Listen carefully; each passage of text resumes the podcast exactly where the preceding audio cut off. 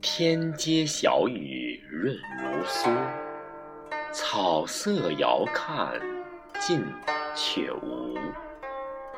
最是一年春好处，绝胜烟柳满皇都。各位亲爱的朋友们，大家好，我是少华。刚才为大家朗诵的是唐代大文学家韩愈的一首七言绝句《早春》。伴随这首诗，我们今天迎来了二十四节气之第二个节气——雨水。每年的正月十五前后，就是公历的二月十八到二十日。太阳黄经到达三百三十度时，是二十四节气的雨水。此时气温回升，冰雪融化，降水增多，故取名为雨水。雨水和谷雨、小雪、大雪一样，都是反映降水现象的节气。冬去春来，冰雪融化为水。随着雨水节气的到来，冷气禁谷的天气渐渐消失。春风拂面，树梢轻拂微风，树间养鸟起伏和鸣，春雨至矣。温润的空气、温和的阳光和潇潇细雨的日子，正向我们走来。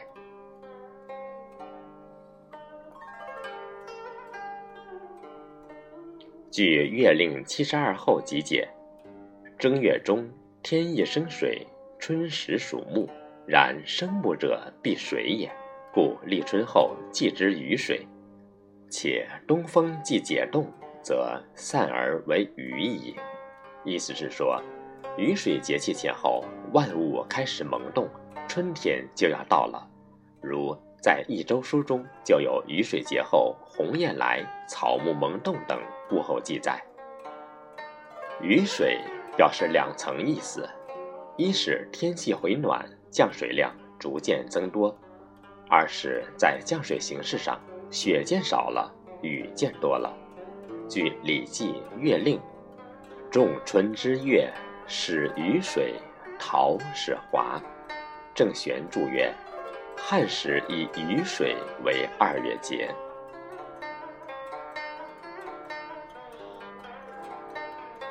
雨水节气意味着进入气象意义上的春天。我国古代将雨水分为三候：一候塔祭鱼，二候鸿雁来，三候草木萌动。初候塔祭鱼，塔一名水狗贼，鱼者也。祭鱼取鱼以祭天也。所谓财塔之报本，遂始而鱼上游，则塔出取以祭。徐氏曰。塔鲫，圆扑圆者，水象也；财鲫，方扑方者，金象也。二后后雁北，雁，知时之鸟，热归塞北，寒来江南，沙漠乃其居也。孟春，阳气既达，后雁自蓬里而北矣。三后草木萌动。天地之气交而为泰，故草木萌生发动矣，是为可耕之后。在润物细无声的春雨中，草木随地中阳气的上腾而开始抽出嫩芽，从此大地渐渐开始呈现一派欣欣向荣的景象。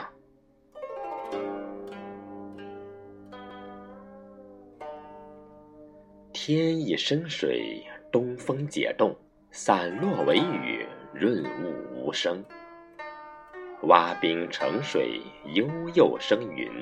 深溪蓄翠，草木萌动。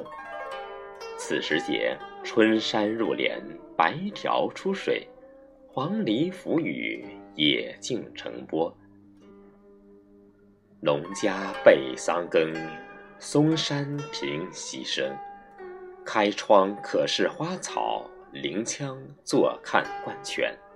犹记小楼一夜听雨，一人茶山琴散独行。待雨霁初晴，但寻芳草绿，莫问白云深。雨水时节，空气湿润又不燥热，正是调养身体的好时节。中医认为，肝主生发。故春季肝气旺盛，肝木易克脾土，所以春季养生不当，容易损伤脾脏，从而导致脾胃功能的下降。在雨水节气之后，随着降雨有所增多，寒湿之邪最易困着脾脏，同时湿邪留恋难以去除，因此雨水前后应当着重来养护脾脏。春季养脾的重点，首先在于调畅肝脏，保持肝气调和顺畅。在饮食上要保持均衡，同时少食生冷之物，以固护脾胃阳气。平时可多吃些诸如鲫鱼、胡萝卜、山药、小米等食物，以达到健脾的目的。雨水时节。还要预防倒春寒，这是因为初春的降雨会引起气温的骤然下降，这尤其对老年人和小孩的身体健康威胁较大。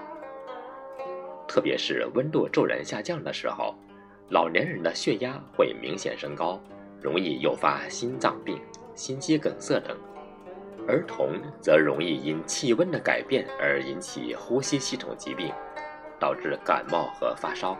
所以，这里还要再次提醒大家，春季要注意保暖，不要过早减少衣物。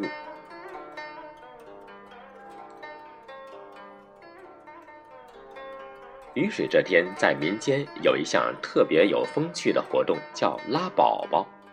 宝宝就是干爹的意思。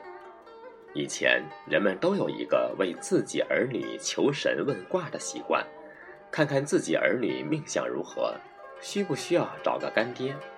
而找干爹的目的，则是为了让儿子或女儿顺利健康的成长。这可能也与以前的医疗条件有关系，因为医疗条件不好，好多孩子生病根本无法医治，所以需要借助干爹的福气将孩子带大。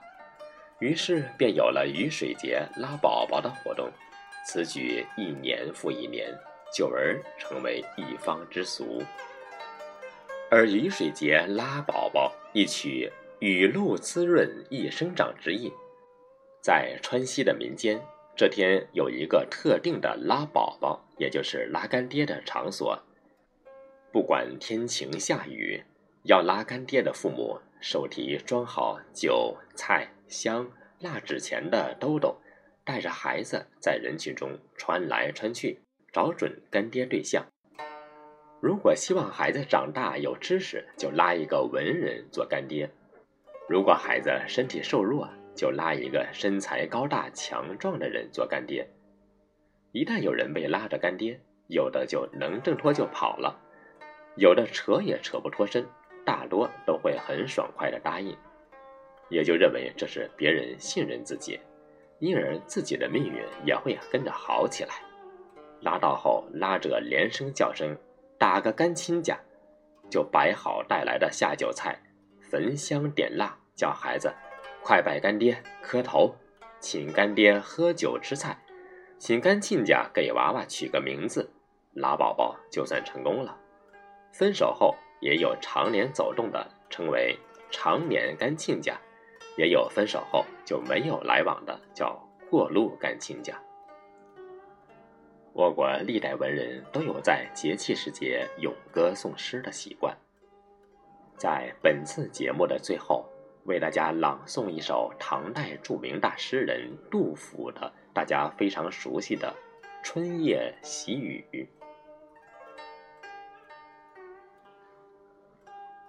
好雨知时节，当春乃发生。随风潜入夜，润物细无声。野径云俱黑，江船火独明。晓看红湿处，花重锦官城。